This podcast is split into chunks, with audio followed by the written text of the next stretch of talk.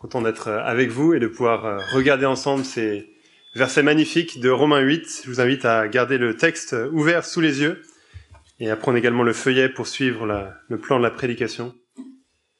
Et avant d'aller plus loin, je vous invite à la prière. Prions. Notre Dieu, nous te remercions pour ces, versets de Romains 8. Nous te remercions parce que ce ne sont pas uniquement des mots écrits sur une page, mais ce sont des vérités, des réalités. On te prie, notre Dieu, que tu sois puissamment à l'œuvre par ton esprit maintenant pour nous aider à, à voir la grandeur, la beauté de ces vérités, pour que ces vérités s'enracinent profondément dans notre cœur et qu'elles nous aident à persévérer dans ce monde marqué par la souffrance, en attente de la gloire. On prie ces choses dans le nom de Jésus. Amen.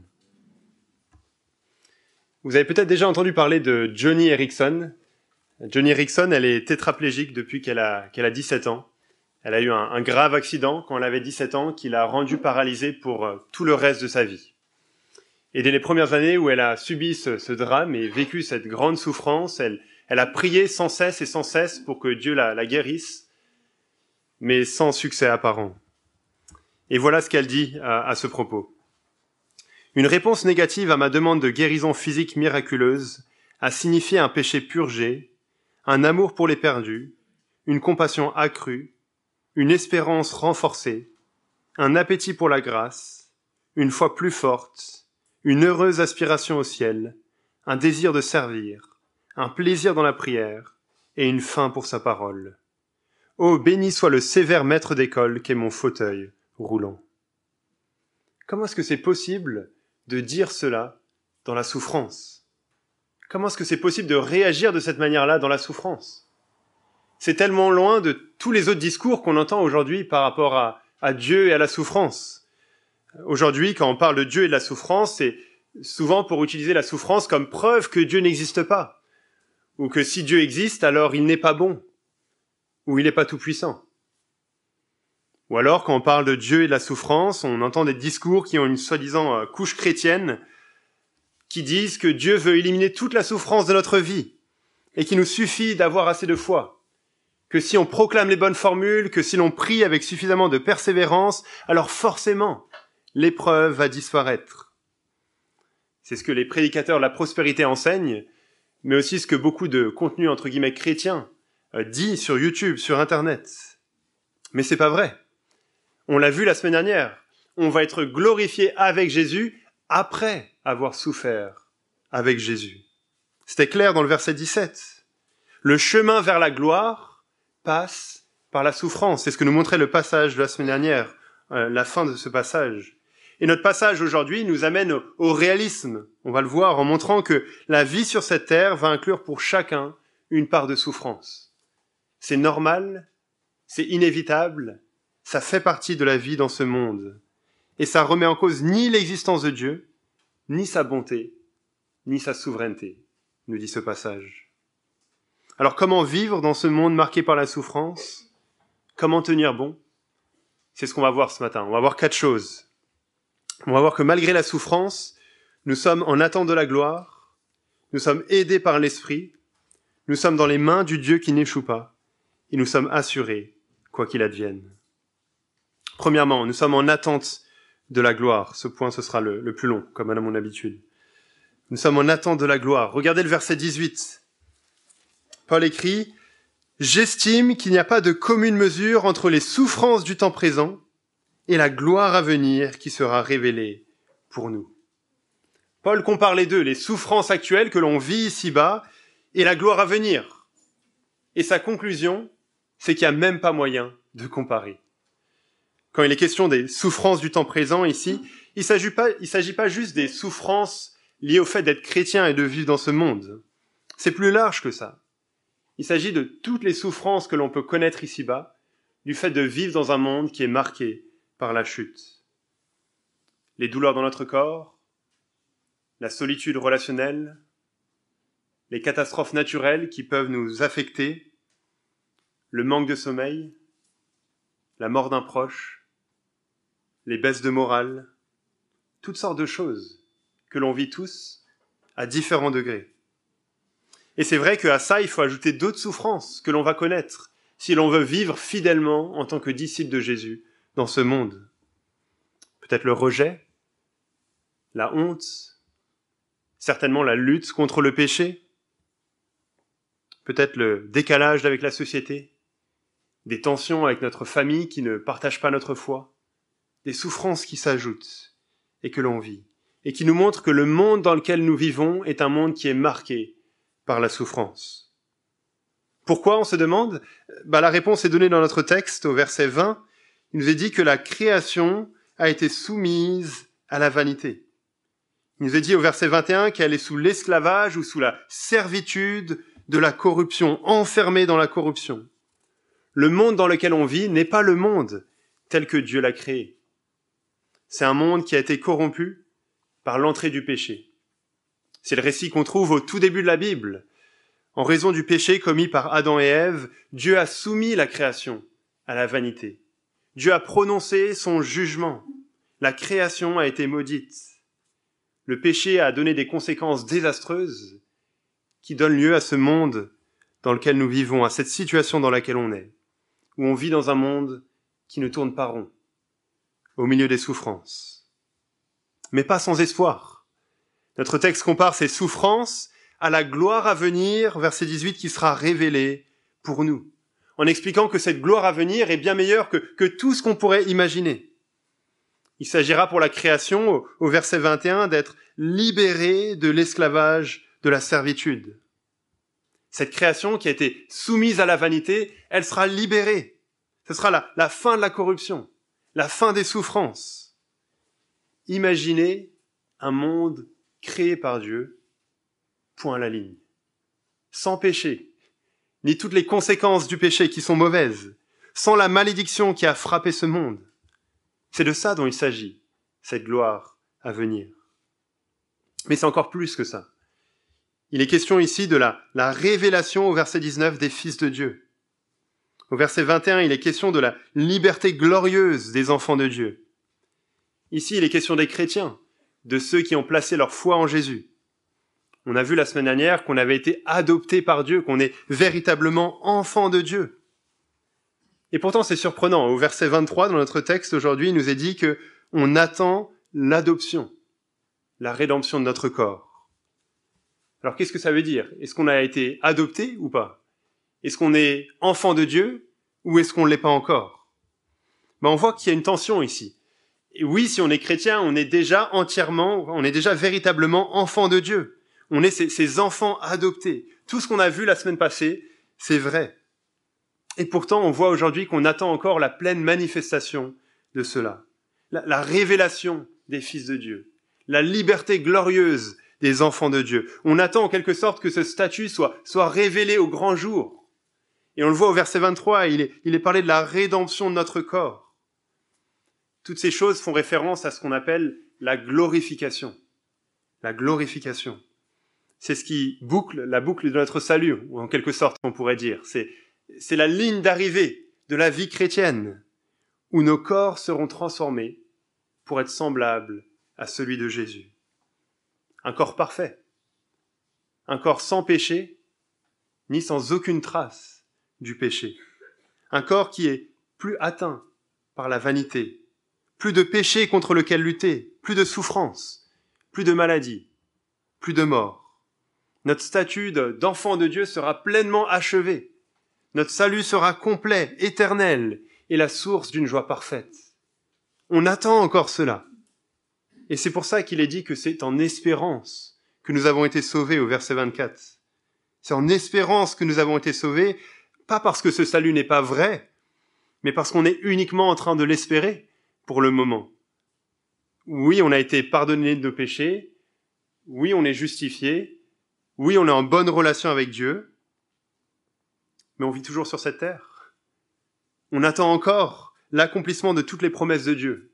On attend encore le salut de la colère à venir, la vie dans sa présence pour l'éternité, la fin des souffrances, la fin de la lutte contre le péché. Et un jour, notre espérance deviendra réalité. Dieu nous donnera ce qu'on a toujours espéré. Dieu nous le donnera dans la réalité, dans, le concret. Et c'est ça cette gloire à venir qu'on attend.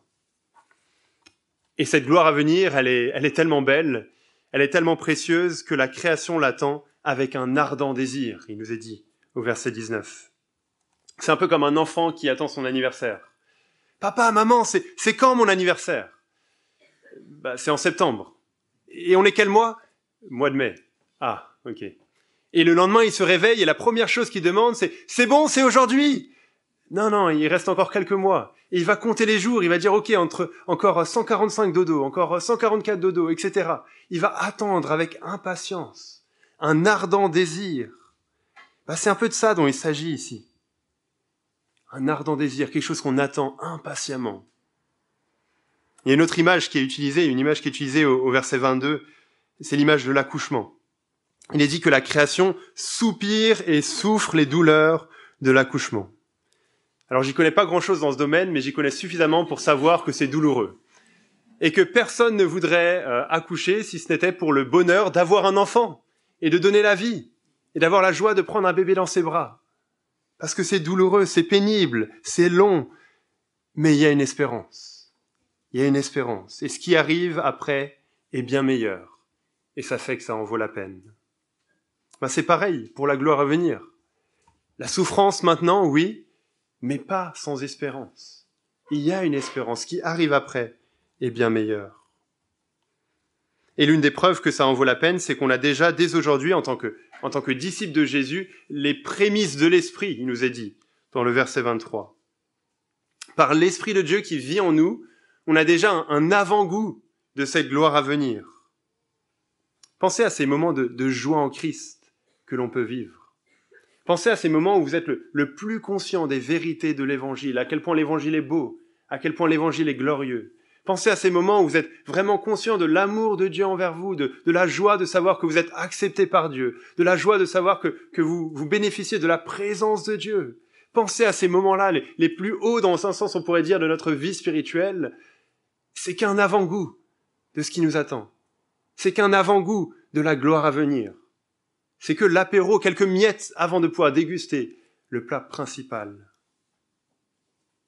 Et c'est là qu'on voit pourquoi Paul peut dire ce qu'il dit dans le verset 18. J'estime qu'il n'y a pas de commune mesure entre les souffrances du temps présent et la gloire à venir qui sera révélée pour nous. Littéralement, il dit les, souffrances du temps présent ne sont pas dignes d'être comparées à la gloire à venir. Il nous dit on, met les deux dans une balance, et qu'est-ce qui pèse le plus? D'un côté, oui, on a les, les souffrances de cette vie, le découragement, les frustrations, les galères au travail, la solitude, les douleurs de la vieillesse, le stress de la vie, l'anxiété par rapport à l'avenir, la lutte pendant des années avec un péché particulier, les soucis financiers, la perte d'un être cher, la peine de voir quelqu'un qu'on aime rejeter l'évangile. Waouh ça, ça, pèse lourd. Ça pèse lourd. Et de l'autre côté, dans la balance, on met la gloire à venir. Et ce que Paul nous dit, c'est, c'est qu'il n'y a même pas moyen de comparer. La gloire à venir est tellement belle, tellement précieuse, tellement magnifique que, à côté, les souffrances du temps présent sont, sont même légères.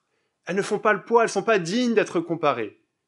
Pas pour nier la difficulté de ces souffrances, pas pour les mettre de côté, mais pour nous montrer combien la gloire à venir est précieuse, combien elle a de la valeur, combien ça vaut la peine. Ces souffrances sont réelles, mais elles sont du moment présent. Elles sont pour un petit temps, un petit moment, elles auront une fin. Et au contraire, non seulement la, gloire à venir, c'est ce qu'il y a de, meilleur qu'on puisse imaginer, mais encore c'est sans fin. C'est pour l'éternité. C'est pour toujours. Et donc si tout ceci concernant le, poids de la gloire à venir, c'est vrai, et ça l'est, alors nous aussi, on devrait attendre avec un ardent désir. On devrait soupirer en nous-mêmes comme cet enfant qui attend son anniversaire et qui dit mais j'ai trop hâte, j'en peux plus d'attendre. Et je me demande si parfois la raison pour laquelle on n'attend pas de cette manière-là, avec une, une certaine attente, une, certaine impatience, un, ardent désir, c'est peut-être qu'on n'a pas si hâte que ça. C'est peut-être qu'on est plus ou moins satisfait avec notre petite vie ici-bas, qu'elle est un peu trop confortable, qu'on n'est pas vraiment prêt à la quitter. et qu'on désire pas tant que ça la gloire à venir. Et quand on passe par la souffrance, notre désir de cette gloire à venir, il est brusquement ramené à la réalité. Et c'est là qu'on soupire au plus profond de nous en disant, mais, jusqu'à quand? Jusqu'à quand? Combien de temps est-ce qu'il faudra attendre? Mais on sait que dans ces soupirs, dans cette attente, on peut persévérer. Parce que la fin viendra. C'est comme pour ceux qui vont courir les 20 km ou la course à Tervuren. Il y a un moment où ça sera difficile. Il y a un moment où vous serez essoufflé, vous en pourrez plus, vous voudrez abandonner. Mais on peut se rappeler une chose, c'est que la ligne d'arrivée arrive. Et que ce qui vient après est bien meilleur que ce qu'on connaît maintenant. C'est la même chose pour nous, on est en attente de la gloire. C'est pas le seul encouragement dans cette vie. Le deuxième que Paul nous donne ici, c'est qu'on est aidé par l'Esprit, malgré la souffrance. Nous sommes aidés par l'Esprit. La réaction chrétienne naturelle face à la souffrance, c'est la prière. C'est de se tourner vers Dieu. Et c'est pour ça que Paul, juste après avoir parlé des souffrances, il parle maintenant de la prière. Verset 26, de même aussi, l'Esprit vient au secours de notre faiblesse, car nous ne savons pas ce qu'il convient de demander dans nos prières. Mais l'Esprit lui-même intercède par des soupirs inexprimables. Notre faiblesse, ça évoque le fait que l'on est humain, que l'on est faillible, que l'on est limité. Et du fait de cette faiblesse, on ne sait pas ce qu'il convient de demander dans nos prières. C'est pas qu'on ne sait pas comment prier, c'est-à-dire de quelle manière, mais qu'on ne sait pas quoi prier. Parfois, dans les souffrances du temps présent, on ne sait pas ce qu'il faudrait prier. On est limité, donc on n'a pas toute la connaissance, on ne connaît pas tous les projets de Dieu, on ne connaît pas toute la, volonté de Dieu, et parfois on est confronté à des situations et on n'a vraiment aucune idée de savoir, mais comment est-ce que je dois prier dans cette situation? Par exemple, un ami vous annonce qu'il a un cancer assez sérieux. Pourquoi Pour quel sujet est-ce que vous priez? Est-ce que vous priez pour sa guérison ou est-ce que vous priez pour qu'il persévère jusqu'au bout en restant fidèle au Seigneur? Vous subissez des injustices au travail. Pourquoi est-ce que vous priez? Est-ce que vous priez pour que la justice soit rendue Ou est-ce que vous priez pour que vous puissiez rester un bon témoignage, persévérer même en souffrant injustement? C'est pas évident de savoir quoi prier dans ces situations.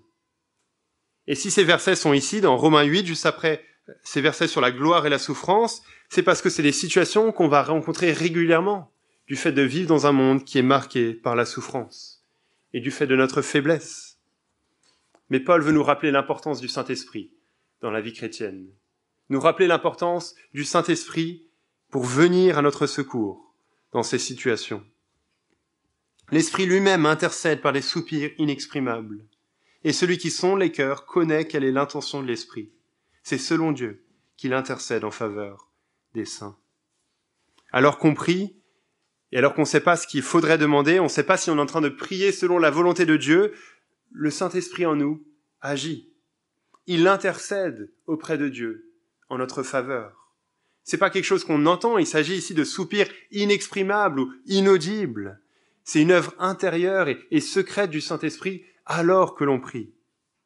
Mais il prie pour nous et il le fait selon Dieu, en accord parfait avec la volonté de Dieu. Lui, il sait quelle est la volonté de Dieu. Il est Dieu lui-même. Le Saint-Esprit ne se trompe pas dans ses prières. Il sait, lui, ce qu'il convient de demander. J'avais entendu il y a quelques années James de notre église, James Haley Hutchinson, enseigner sur ces versets, et ça m'était resté en tête ce qu'il disait. Il disait que le, Saint-Esprit, euh, comme on le voit dans ces versets, il, traduit nos prières, on pourrait dire en quelque sorte. Il, rectifie le tir si c'est pas bien orienté. C'est ça que, que l'Esprit fait. Il rend nos prières conformes avec la volonté de Dieu.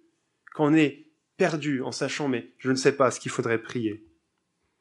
Et donc ça nous montre que ces moments où on est perdu dans notre faiblesse, de savoir ce qu'il convient de prier, il ne devrait pas nous bloquer. On ne devrait pas ne, ne pas prier. Non, au contraire, on prie. On vient à Dieu dans la prière avec les bonnes intentions, avec un cœur qui est sincère devant Dieu, mais on sait que l'Esprit vient à notre secours dans cette situation. Ça, c'est un privilège et c'est une motivation pour nous à prier. Troisièmement, malgré les souffrances, nous sommes dans les mains du Dieu qui n'échoue pas. Nous sommes dans les mains du Dieu qui n'échoue pas. Tout concourt au bien de ceux qui aiment Dieu, nous dit le verset 28. Ceux qui aiment Dieu, ce sont les, chrétiens, ceux qui ont été choisis par sa grâce, ceux qui ont été appelés selon son plan éternel. Ces chrétiens, nous dit ces versets, sont entre les mains d'un Dieu qui n'échoue pas. Tout concourt à leur bien. Ce verset, s'il est bien compris, il peut être véritablement l'oreiller sur lequel reposer nos têtes fatiguées, comme un commentateur l'écrit. Mais ce verset, s'il est mal compris, il peut nous amener au désespoir et à l'amertume envers Dieu. La meilleure manière de mal comprendre ce verset, je vous la donne, c'est gratuit, c'est de prendre ce verset, de le sortir de son contexte et d'y appliquer notre propre définition du bien. Tout concourt au bien de ceux qui aiment Dieu. Bah, naturellement, notre définition du bien, c'est de penser que notre bien, c'est notre confort. C'est que tout aille bien pour nous c'est qu'on ait une vie tranquille, sans problème, sans difficulté, sans souci. Tout ira bien pour moi. Mais si on applique cette définition du bien à ce verset sans regarder le contexte de ce passage, qu'est-ce qui va se passer? Bah, Les souffrances vont venir, l'épreuve va venir, et on va tomber dans l'interrogation en se disant mais, mais qu'est-ce qui se passe? Mais Dieu n'est pas fidèle. Dieu n'est pas en train de tenir ses promesses, tout n'est pas en train de concourir à mon bien selon ma propre définition. Et l'amertume envers Dieu va grandir dans notre cœur. Ou alors on va tomber dans le désespoir en se disant qu'on vit des épreuves parce qu'on manque de foi. Et c'est ce que certains faux enseignants vont vous dire aujourd'hui en prenant ce verset, en vous disant qu'il faut juste le, le, proclamer avec foi. Et le succès va arriver. Chaque jour en vous levant, vous vous regardez dans le miroir et vous proclamez, vous répétez, tout concourt à mon bien. Et forcément, le succès va arriver, les épreuves vont disparaître. Mes chers amis, la, la solution pour bénéficier de la puissance de ce verset, c'est pas de le répéter sans arrêt dans un miroir, mais c'est de lire le verset d'après. Verset 29. Nous savons du reste que, verset 28, toute chose coopère au bien de ceux qui aiment Dieu, de ceux qui sont appelés selon son dessein, car, verset 29, ceux qu'il a connus d'avance, il les a aussi prédestinés à être semblables à l'image de son Fils. Ce à quoi Dieu nous a prédestinés en tant que chrétiens, ce à quoi il nous a destinés par avance, c'est d'être semblables à l'image de Jésus, conforme à Jésus. C'est vrai que nous sommes déjà, en tant que chrétiens, justifiés. Nous sommes saints aux yeux de Dieu grâce à, à l'œuvre de Jésus sur la croix. C'est ça notre statut, c'est comme ça que Dieu nous voit, on l'a vu à plusieurs reprises dans la lettre aux Romains. Mais il y a encore un décalage entre ce que nous sommes, notre statut, et ce que nous sommes dans la, dans la réalité, dans la pratique, où on continue malheureusement à pécher, où on ne vit pas de manière parfaite. Mais ce verset nous montre que, que le but de Dieu, c'est de, de réduire ce décalage, de nous rendre un jour conformes à Jésus, entièrement parfait, entièrement pur dans la pratique sans péché. Et c'est ça le bien dont il est question dans le verset 28. Tout contribue à notre bien. Pourquoi? Parce que Dieu utilise tout ce que l'on vit pour accomplir son plan de nous rendre conformes à Jésus. Tout? Vraiment tout? Oui, tout. Paul écrit ce verset ici dans, dans Romains 8 comme encouragement à tenir bon dans la souffrance, dans les souffrances du temps présent. Quel est l'encouragement? Que l'on a dans ses souffrances, bah de savoir que Dieu utilise tout, même ses souffrances, pour notre bien, pour notre progrès dans la sainteté, pour l'accomplissement de son plan, et qui ne va pas échouer dans l'accomplissement de son plan. Autrement dit, le but de Dieu pour nous, c'est pas notre confort, mais c'est de nous rendre conformes à Christ. Son but, c'est pas notre propre confort, notre propre bien-être, mais c'est de nous rendre conformes à Christ. Et le chemin pour y arriver, oui, va inclure la souffrance. Quelqu'un écrit dans un livre, Aujourd'hui encore, l'épreuve demeure le crayon dont Dieu se sert pour tracer l'image de Christ plus distinctement en nous. Aujourd'hui encore, l'épreuve demeure le crayon dont Dieu se sert pour tracer l'image de Christ plus distinctement en nous. Et réaliser ça, ça ne nous fait pas tomber dans le désespoir.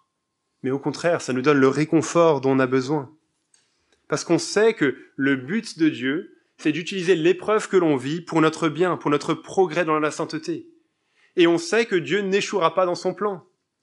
C'est pas dans le, pas dans le domaine de Dieu d'échouer. C'est pas un mot qu'il connaît. Il n'échoue pas dans son plan, il accomplira son but. Donc les souffrances que l'on vit, elles sont pas en vain. Elles sont utilisées providentiellement, souverainement par Dieu pour notre bien. Raphaël Charrier, c'est un ami pasteur à, Grenoble, euh, qui est également blogueur sur le, blog Tout pour sa gloire. Et il, partage euh, souvent quelque chose qu'il a vécu, une épreuve de souffrance physique assez euh, très importante en 2015, il y a plusieurs années. Il avait un problème dans sa, dans sa colonne vertébrale qui lui ont valu d'être alité pendant près de quatre mois. En fait, pendant quatre mois, il savait pas combien de temps ça allait durer.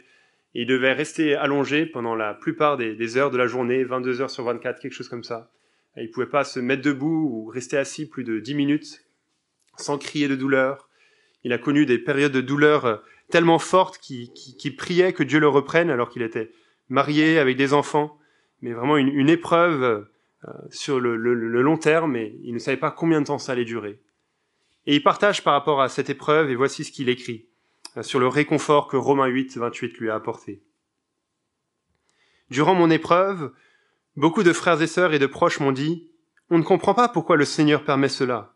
Quelle épreuve Mais pourquoi? Dans un certain sens, il n'avait pas tort. Toutes ces questions sont légitimes quand elles sont l'expression de leur compassion.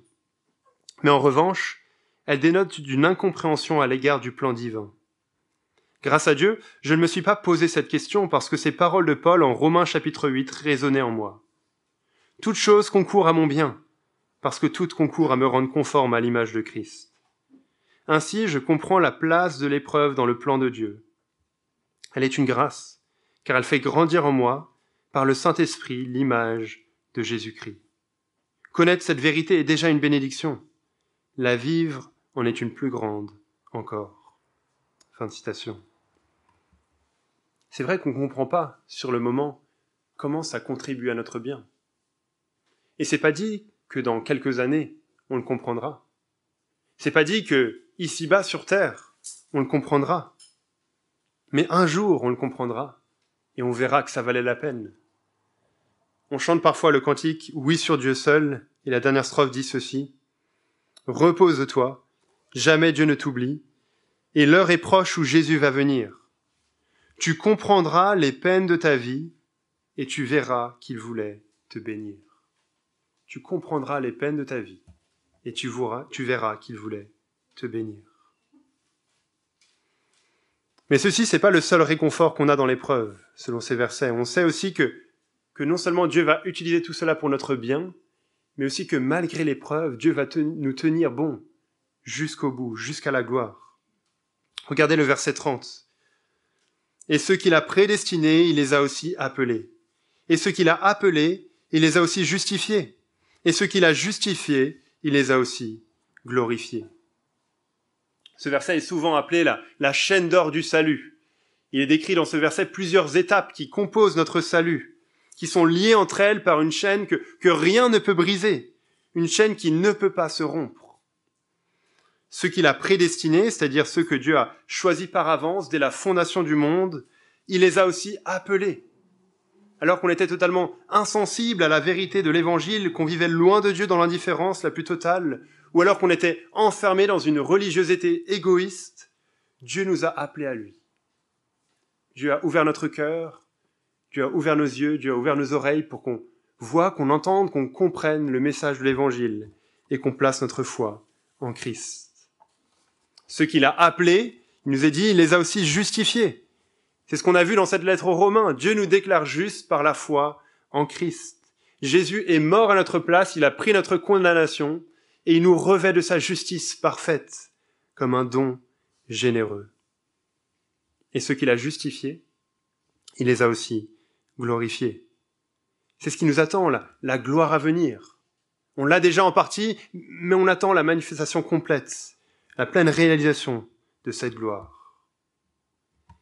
Et dans cette chaîne d'or, les amis, personne ne se perd en route. Personne ne se perd en route. Pourquoi? Parce que c'est Dieu qui en assure la transmission. Ce qu'il a prédestiné, il les a aussi appelés. Et ce qu'il a appelés, il les a aussi justifiés. Et ce qu'il a justifié, il les a aussi glorifiés. C'est l'œuvre de Dieu, du début à la fin. Et donc, ça nous encourage de savoir que malgré la souffrance, nous sommes dans les mains du Dieu qui n'échoue pas. Et dernièrement, dans la fin de ces versets, quatrième point pour ce matin, malgré la souffrance, nous sommes assurés, quoi qu'il advienne. Assurés, quoi qu'il advienne.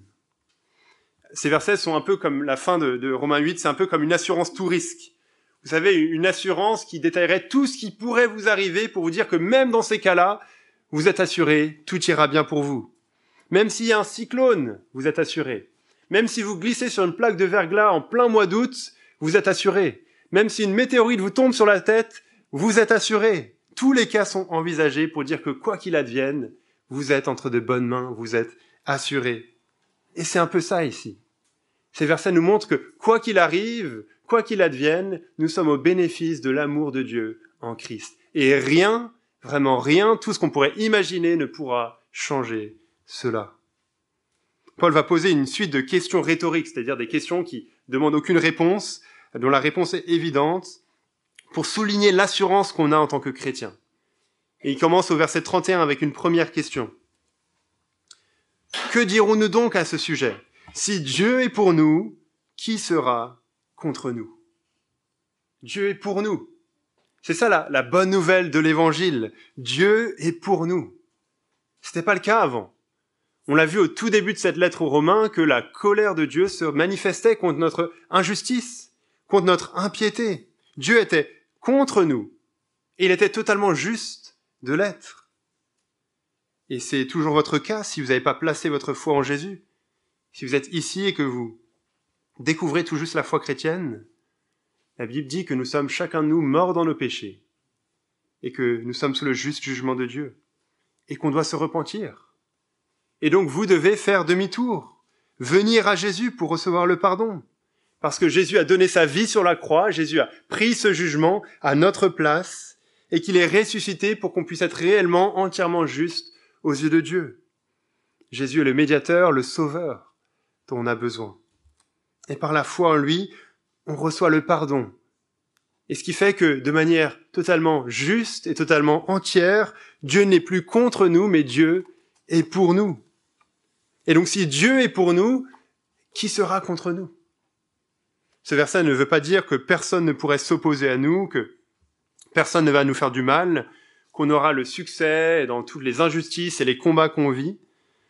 Non, mais ça veut dire que malgré tout ce que l'on vit, malgré tout ce que les êtres humains voudraient essayer de nous faire, ça changera rien à notre statut devant Dieu. Ça changera rien à l'amour que Dieu a pour nous. Dieu est pour nous. On a son regard de faveur. Il nous accepte, on est ses, enfants bien-aimés, il nous, il nous accueille à bras ouverts, on a été adoptés par lui. Si Dieu est pour nous de cette manière-là, alors qui pourrait être contre nous? Qui pourrait faire changer cela? Que pourraient bien faire les hommes? Ça ne changera rien à ce qui compte le plus, l'amour de Dieu pour nous. La prochaine question pour renforcer notre assurance dans la souffrance, c'est au verset 32. Lui qui n'a pas épargné son propre Fils, mais qui l'a livré pour nous tous, comment ne nous donnera-t-il pas aussi tout avec lui? Par grâce. Assurément, Dieu a fait ce qu'il y avait de plus difficile. Il a donné son propre Fils pour qu'il meure sur la croix à notre place, pour qu'il prenne sa juste colère. Il n'a pas épargné son propre Fils, il l'a il a donné pour nous. Si Dieu a fait ça pour nous, s'il a fait ce qu'il y avait de plus difficile, alors est-ce qu'on pourrait vraiment douter qu'il ne nous donne pas aussi tout avec lui, qu'il accomplisse aussi toutes ses autres promesses envers nous, qui nous amène jusqu'à la gloire à venir, qui nous donne toutes les bénédictions qu'il a promises dans l'éternité? Il a fait ce qu'il y avait de plus dur. Il a fait ce qu'il y avait de plus difficile. Alors assurément, il va aussi tout nous donner avec lui. Peut-être qu'on peut douter de cela parce qu'on pense que notre péché est un obstacle à ses promesses, que notre péché est un obstacle à, cette assurance. Et c'est ce que Paul aborde maintenant avec les, les questions suivantes, versets 33 et 34. Qui accusera les élus de Dieu? Dieu est celui qui justifie. Qui les condamnera? Le Christ Jésus est celui qui est mort, bien plus il est ressuscité, il est à la droite de Dieu et il intercède pour nous. Qui nous accusera? On pourrait penser à plusieurs personnes qui pourraient nous accuser.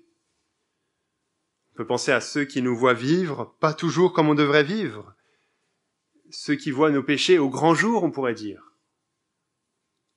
On pourrait penser à nous-mêmes, nous-mêmes on pourrait s'accuser. On est conscient de nos fautes, on est conscient de nos manquements au quotidien, de notre propre cœur. On pourrait penser au diable, à l'ennemi de Dieu qui se, se plaît à nous accuser, qui se plaît à rappeler notre passé et à pointer vers tous nos manquements. Mais encore plus que ça, on pourrait penser que, que Dieu est celui qui pourrait nous accuser, lui qui voit tous les secrets des cœurs, lui qui voit toutes nos actions secrètes et nos pensées cachées, assurément, lui pourrait nous accuser. Mais regardez le verset 33. Qui accusera les élus de Dieu? Sous-entendu, personne. Personne. Pourquoi? Parce que Dieu est celui qui justifie. Dieu est celui qui justifie. Alors si Dieu ne nous accuse pas, alors qui pourrait nous accuser? Si Dieu, celui qui est, parfait, qui est sans tâche, celui qui est tout à fait étranger au péché, celui qui connaît tout, qui, devant qui rien n'est caché, qui prononce des jugements qui sont parfaitement justes et qui a toutes les capacités de juger, si lui, il ne nous condamne pas, alors qui pourrait nous condamner? Qui pourrait nous accuser? Quel être humain sur cette terre pourrait trouver un motif de condamnation qui aurait échappé au Dieu de l'univers? Est-ce que le diable lui-même le pourrait? Est-ce qu'il serait plus juste que Dieu pour trouver quelque chose que l'on a fait qui, mérite la condamnation? Bien sûr que non, il n'y a aucun motif de condamnation. Personne ne peut nous accuser. Pas parce qu'on serait parfait en nous-mêmes, mais parce qu'on est justifié grâce à Christ. Qui les condamnera le Christ Jésus est celui qui est mort. Bien plus, il est ressuscité, il est à la droite de Dieu et il intercède pour nous. Peut-être que quelqu'un pourra dire, mais, mais regarde sa vie. Regarde ce qu'il fait. Regarde son passé. Regarde maintenant son présent, comment il lutte avec tel ou tel péché. Satan peut dire ça dans nos oreilles et nous noyer dans la culpabilité. Et qu'est-ce qu'il faut répondre? Le Christ Jésus est celui qui est mort. Bien plus, il est ressuscité, il est à la droite de Dieu et il intercède pour nous. Christ est mort. Il a pris sur lui la condamnation de tous mes péchés. Il n'y a plus aucune ombre de colère qui reste pour moi. Jésus a tout subi. À ma place, son sacrifice était pleinement efficace. Bien plus, Christ est ressuscité. Il est revenu à la vie. C'est la preuve que la justice de Dieu a été satisfaite, accomplie, que le pardon est offert. Bien plus, maintenant il est à la droite de Dieu et il intercède pour nous. Il prie en notre faveur. Il rappelle auprès du Père le, sang qu'il a versé pour nous. Comme quoi il n'y a plus aucun motif de condamnation pour nous parce que Jésus l'a déjà pris à notre place. Ces vérités sont des vérités qui sont objectives, qui sont toujours vraies, peu importe ce qu'on ressent. Le danger, c'est de penser que l'amour de Dieu pour nous, il est vrai uniquement quand on le ressent. Uniquement quand on pense que Dieu nous aime, alors il nous aime. Ou uniquement quand nous, on exprime notre amour envers Dieu. Mais ces versets nous montrent que l'amour de Dieu, c'est une réalité objective et historique qui dépend de ce que Christ a fait sur la croix, de sa mort, de sa résurrection et de son intercession maintenant auprès du Père. L'amour de Dieu est fixe et il est constant. Et Paul veut terminer, et nous on termine aussi, vous inquiétez pas, avec la cerise sur le gâteau, en nous montrant que rien ne pourra nous séparer de cet amour. Qui nous séparera, verset 35, de l'amour de Christ? La tribulation Ou l'angoisse Ou la persécution Ou la faim Ou le dénuement Ou le péril Ou l'épée? Non. Ces choses ne peuvent pas nous séparer de l'amour de Dieu, de l'amour de Christ. Verset 38, car je suis persuadé que ni la mort, ni la vie, ni les anges, ni les dominations, ni le présent, ni l'avenir, ni les puissances, ni les êtres d'en haut, ni ceux d'en bas, ni aucune autre créature ne pourra nous séparer de l'amour de Dieu en Christ Jésus, notre Seigneur. Rien ne pourra nous en séparer. Et c'est vrai que ces choses sont sérieuses. La persécution, la faim, l'épée, la mort. Mais il faut prendre du recul et il faut regarder ce qui se passe derrière les coulisses. ces choses ne changent absolument rien à la réalité de l'amour de Dieu pour nous, à la réalité de ce que Dieu nous conduit jusqu'à la gloire, sans échouer. Et c'est pour ça que dans toutes ces choses, nous sommes plus que vainqueurs. Parce que nous sommes dans les mains du Dieu qui n'échoue pas, dans les mains du Dieu qui nous conduit jusqu'à la gloire, dans les mains du Dieu qui ne fait pas d'erreur. Les ennemis ne peuvent pas gagner, ils ne peuvent pas arrêter le plan de Dieu. Ils ne, peuvent, pas accuser ce que Dieu a choisi. Ils ne peuvent pas condamner ce que Dieu justifie. Ils ne peuvent pas nous séparer de l'amour de Dieu. Pour le chrétien, la fin de cette vie sur terre, c'est le début de la gloire. Voilà pourquoi nous sommes plus que vainqueurs. Et donc c'est pour ça que nous attendons avec persévérance, que nous soupirons en espérance. On est, on est comme chrétien, ce personnage du livre Le voyage du pèlerin, si vous connaissez. Un chrétien, c'est un pèlerin qui, qui, marche vers la cité céleste et, et il voit la cité céleste au loin. Elle n'est pas encore là, elle est au loin, mais il la voit. Mais il a encore un peu de chemin à faire. Il a encore des épreuves, des difficultés, des hauts et des bas. Mais il sait que ça vaut la peine. Il tient bon. Il sait qu'il est bientôt à la maison. Et c'est la même chose pour nous, chers amis. On est bientôt à la maison. La tisane est prête, le feu de cheminée est chaud. On est bientôt chez nous, on est bientôt à la maison. Mais il reste encore un peu de chemin à parcourir. Alors on baisse pas les bras. On continue à avancer. On reste debout. Comme on va le chanter, debout, debout encore, lutter jusqu'au matin. Déjà brille l'aurore à l'horizon lointain.